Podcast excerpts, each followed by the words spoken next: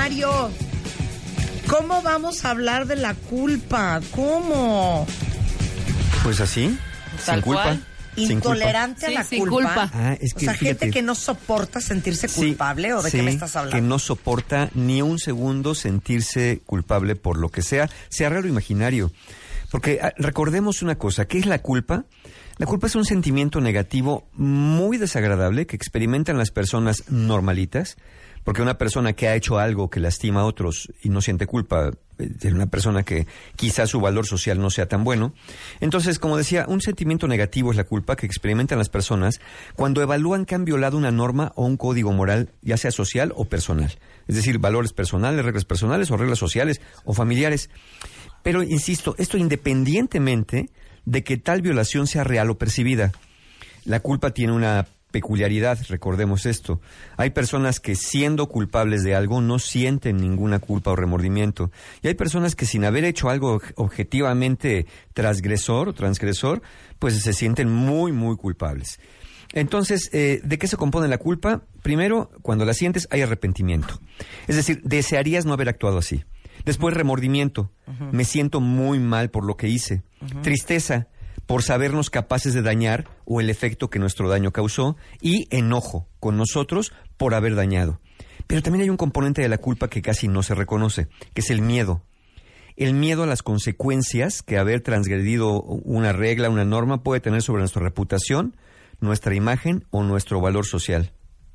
Ya sea ante nosotros mismos, nos provoca vergüenza o baja la autoestima, o ante los otros, que hay un peligro de que pues, todos me, me, me- volteen la espalda, que ya nadie quiera ser mi amigo, o incluso me dejen de hablar en la propia familia si es que cometí algo muy, muy grave. Eh, la culpa, eh, en- fíjense que es muy curioso, la culpa es una especie, todavía no se ponen de acuerdo los expertos en esto, si es una emoción o sentimiento. Yo me inclino a pensar que es un sentimiento porque pues que está compuesto de arrepentimiento, remordimiento, tristeza, enojo y miedo, pues no es propiamente una emoción porque está compuesto otras emociones. Entonces pensaría que es un sentimiento, pero es aprendida, es decir, a sentir culpa se aprende. No, no, no, no tenemos este sentimiento Ay, en México natural. parece que dan clases. ¿eh? Sí, claro, sí la dan, sí. la dan, porque todas las cosas que no deberíamos hacer, todas las cosas que deberíamos estar haciendo de otra manera, como nos dijo nuestra mamá, nuestra abuelita, nuestra tía, ¿no? Bueno, regresando del corte, eres intolerante a la culpa. Y vamos a ver qué les pasa a esos intolerantes, por qué es tan mala para ellos y para el resto también. No, hasta les dices, oye, tú fuiste. No, a mí no me eche la culpa, güey. O sea, hasta eso, ¿eh? Hasta eso puede claro, pasar. Hasta eso. Claro, claro. Regresando sí. del corte con Mario Guerra en W Radio, no se vayan.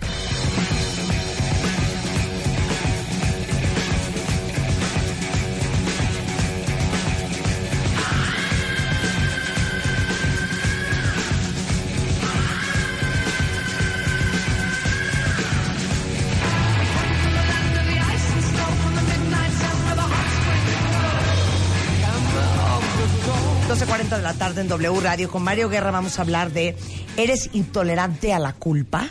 Sí, y estábamos hablando de lo que era la culpa, esta sensación de, de- de- de- de desagrado, porque pues la culpa eh, dice que la- las teorías dicen que la, sentir culpa nos limita a, te- a hacer conductas que nos lastimen o lastiman a otros de manera personal o social, y es desagradable justamente para que evitemos sentirla o busquemos rápidamente salir de ella. La culpa lo que nos mueve es a reparar, a pedir perdón o incluso a autoperdonarnos cuando lo anterior no es posible o suficiente. Ahora, ¿quiénes son los intolerantes a la culpa? ¿Por qué llamamos una intolerancia a la culpa? También se conoce como sensibilidad a la culpa. Hay personas que evalúan sentir culpa de una manera muy negativa, al grado de que les provoca mucha ansiedad y pueden, como bien decíamos antes del corte, evitarlos a cualquier precio es la percepción subjetiva de que la culpa es muy amenazante en mayor medida que para la mayoría de las personas lo que la hace intolerable. Ajá. Entonces, cualquier acción, pensamiento o impulso que pueda inspirar culpa provoca una extrema ansiedad y entonces se busca a toda costa limpiarse de esa culpa. Incluso se puede estar en constante pensamiento de estar en riesgo de poder dañar a otros en cualquier conducta o omisión. Entonces, ya sea que la niegues, yo no fui, descarada y absurdamente, cuando todo el mundo sabe que tú fuiste, Te o ya sea, sí, o ya sea que por sentir esa culpa, pues de una vez la aceptes, porque si hay, no, pues habrá, si no, si yo fui yo, te echas la culpa rápidamente, porque echándote la culpa, rápidamente puedes pedir perdón y acabar como con la situación. Sí. Y esto tiene que ver con las causas de este, de este fenómeno de la intolerancia a la culpa. Hay una incapacidad de aceptar la incertidumbre. O sea, Como no esperas a, a que se haga una evaluación objetiva acerca de si eres o no culpable, optas por ir a la segura. Y a la segura es, sí, sí, yo tuve la culpa. De lo que sea, con tal de buscar de inmediato eliminarla, como dije, con tal de buscar el perdón. Hay un componente ansioso, hay una correlación bien importante e incluso se hace eh, en un estudio que, que acabo de ver publicado. Hay una correlación importante entre la intolerancia a la culpa y algunos procesos ans- ansiosos como el trastorno obsesivo compulsivo. Es decir, las personas que tienen el TOC, el trastorno obsesivo compulsivo, son muy intolerantes a la culpa. Y también hay un fenómeno que se llama hiperresponsabilidad. Cuando desde niño o niña desarrollaste la creencia o aprendiste que tú eras muy responsable por cualquier cosa que pasara en tu familia, vivías en una constante amenaza y siendo culpado, y posiblemente hasta castigado de manera constante, y pagan justos por pecadores. pagando juicio por pecadores. Esto provocó en ti una especie de trauma en donde ya no cuestionas las responsabilidades que aceptas o asumes con mucha facilidad y quieres evitar fallar para no experimentar la culpa que aprendiste a tener de niño o de niña. Entonces, cuando tú fuiste el chivo expiatorio, la oveja negra de la familia, como decíamos ya hace, hace un par de programas, ¿no? ¿De quién fue? Pues ya fue Mario, siempre es Mario, ¿no? Entonces, pues ya ni le pregunten quién fue. Si hay una desgracia, si algo se rompió, si algo se quemó, tuvo que haber sido Mario. Pues entonces ya eso es tan desagradable en la familia, o una de dos, o que de plano te alejas, o que mejor desarrollas esta, este fenómeno muy, muy defensivo de intolerancia a la culpa. Ahora, ¿qué efecto causa esto en la vida? Primero, aceptas peticiones o situaciones que no te gustan porque para ti todo es más soportable que la culpa que sientes de decir que no. Oh, O sea, aceptas lo que sea. Compromisos que no quieres. Sí. Vas a lugares que no quieres. Sí. Todo con tal de no decir que no, porque te da mucha culpa ¿qué lastimar a los demás. Recoger a tu amigo en el aeropuerto. No Sí. hay nada peor, ¿no? Sí, sí. Eh, eh, eh, los hielos a una fiesta. exacto. Puta. Te peor. culpas hasta de lo que no hiciste. Recordemos que la culpa tiene un componente objetivo y subjetivo. Te apresuras a pedir perdón, pero no es un perdón genuino, porque te apresuras a pedir perdón nada más para liberarte del sentimiento de culpa. No es porque realmente te sientas arrepentido o estés consciente de lo que hiciste o a lo mejor ni hiciste nada. Aquí un gran riesgo con esto es que si te detectan esta debilidad algún chantajista o manipulador, de ahí se va a agarrar, porque sabe que para ti la culpa es lo peor que te puede pasar. Entonces empiezas a pagar un precio muy alto. Miren, piensen en esto, cuentavientes, es como la ley de la oferta y la demanda. Si tu necesidad de que te perdonen es mucha y la disponibilidad del otro para perdonarte es poca, el precio del perdón va a ser más elevado. Te van a poner a hacer cosas que no quieres, a humillarte, a pasar incluso encima de tus necesidades, porque para ti la necesidad es mucha. Entonces el otro se va a dar cuenta y te va a decir, híjole, no, no sé si perdonarte hasta que vayas por los refrescos. No sé si perdonarte hasta que te hinques y me lamas la suela de los zapatos. Y eso a ver, a ver, porque lo que me hiciste es lo peor que pudo haber pasado. Si tú eres intolerante a la culpa, de verdad lo vas a experimentar y vas a decir, soy capaz de hacer eso con tal de que me perdonen porque no puedo con el sentimiento. Ya, insisto, no es lo que hiciste o lo que dejaste de hacer, es el sentimiento que aprendiste a tener y el efecto más grave de esto es el autocastigo. Si no encuentras redención, si no encuentras perdón o no e- accedes a la posibilidad de reparación, lo que te queda para expiar tu culpa es tomar el castigo por tu propia mano. Te puedes castigar haciendo algo que te dañe, dejando de hacer algo que te beneficia o privándote de algo que te gusta. ¿no? Es decir, no, no voy a salir a comer, este, me tengo que desvelar, ¿no? Como, como no le contesté la llamada, eh, para que vea que estoy trabajando y que no nomás fue porque no quise, entonces me voy a desvelar para las 3 de la mañana mandarle el resultado para que vea que estaba yo trabajando. Y eso nomás lo haces por liberarte de la culpa. Cuando le podías haber dicho, mira, pues no, no eran horas de contestarte la llamada, no vi tu mensaje, o lo vi, pero pues dije, no, no quiero ahorita empezar una discusión acerca de este tema. ¿Deberíamos aspirar a anular los sentimientos de culpa? Híjole, no se puede. Si somos personas normalitas no se puede. Pero sí deberíamos aprovechar la oportunidad que nos ofrece sentir la culpa. ¿Qué nos ofrece la culpa? Primero, lo que deberíamos hacer es evitar. Evitar que conductas que nos hagan sentir culpables. Si ya la hiciste, entonces lo que sigue es reparar. De alguna manera reparar el daño que hiciste, reparar la relación o reparar tu reputación pidiendo perdón, que ese es el siguiente paso. Pedir perdón a quien podamos haber lastimado, independientemente que el otro decida perdonarnos.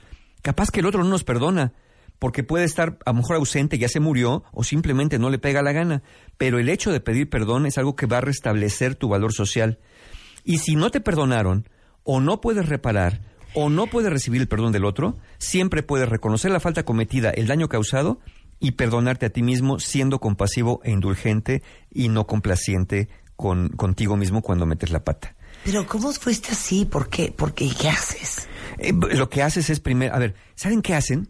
Como dije, a ver, si eres culpable y sientes mucha culpa y no puedes con ella, reconoce, sí, sí metí la pata, pide perdón, perdóname por haber hecho esto, no fue mi intención, regularmente no es la intención, repara si es posible, insisto, repara lo que rompiste, lo que Sí, tomaste, o repara la relación, o repara tu Pero reputación. yo creo que también mucha gente no pide perdón porque creen que si no piden perdón van a engañar al otro creyendo que no, no son No culpables. se dio cuenta. Exacto, Sí, ya no, sabes, ¿sí o no? Pero ustedes lo saben. Y si ustedes no admiten la culpa abiertamente y verbalmente, lo que van a sentir ya no es culpa, sino van a sentir remordimiento Y vergüenza. y vergüenza. Y Y vergüenza. pena. Sí. Si no puedes reparar y, o reparando, perdónate a ti mismo siendo compasivo e indulgente, especialmente si no te han perdonado, no es posible reparar. Ahora, si no eres culpable, o si ya hiciste lo anterior, reconociste, pediste perdón, reparaste y te perdonaste, pero aún así te sientes muy, muy mal por lo que pasó. Entonces, ¿qué creen que lo que tienen que hacer cuentavientes? Mátense. Justo lo que no quieren hacer. No, no, todavía no. Ese sería el paso Z99. No. Lo que tendrían que hacer es tolerar un poquito más el sentimiento de culpa antes de apresurarse a actuar para eliminarlo.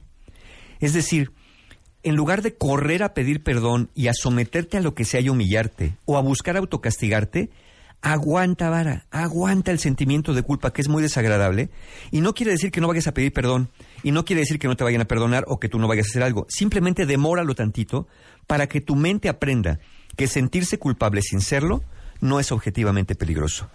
Una cosa es lo que sientes y otra cosa es lo que sucedió. Y la culpa tiene este fenómeno. Es un, es un error de pensamiento que dice, como me siento culpable, entonces debo ser culpable. Y no necesariamente es así. Puedes sentirte culpable sin serlo objetivamente, aunque los demás te digan que eh, tú tuviste la culpa de todo, tampoco eres tan poderoso para arruinar el universo y el orden cósmico universal. Por eso nada más increíble que la brújula de un buen terapeuta. Así como debe Tenemos ser. cursos, Mario. Claro que sí. Para, tenemos nuestros últimos talleres y se adelanta el buen fin justamente hoy, hoy, con dos talleres. El poder del perdón, precisamente para estos casos, que es el 16 de noviembre, y la ciencia y el arte de ser pareja, que es el domingo 17 de noviembre. Ambos talleres, insisto, se adelantaron al buen fin y tienen descuento, un descuento interesante y hasta nueve meses sin intereses. También tenemos Libera tu mente para el 30 de noviembre y hoy abrieron preventa los últimos talleres de diciembre, así que chequen la página de mis amigos de encuentrohumano.com porque tienen descuentos y meses sin intereses para ustedes. Son las 12.50 en México, cuenta no se vayan. Ahí viene Carlos Loretti y todo el equipo de Así las Cosas, emisión de la tarde, con todo lo que ha pasado en México y en el mundo. Y lo que está pasando en la Terminal 1 del Aeropuerto Internacional de la Ciudad de México. Está terrible. Al volver en W Radio. Súbele, hijo. And everything will be alright. She told me that the groove is mine. Adiós, cuenta bien. regreso mañana en punto de las 10. And where I'll go, can't explain, I'll never know. Marta de Baile, solo por W Radio 96.9 en vivo.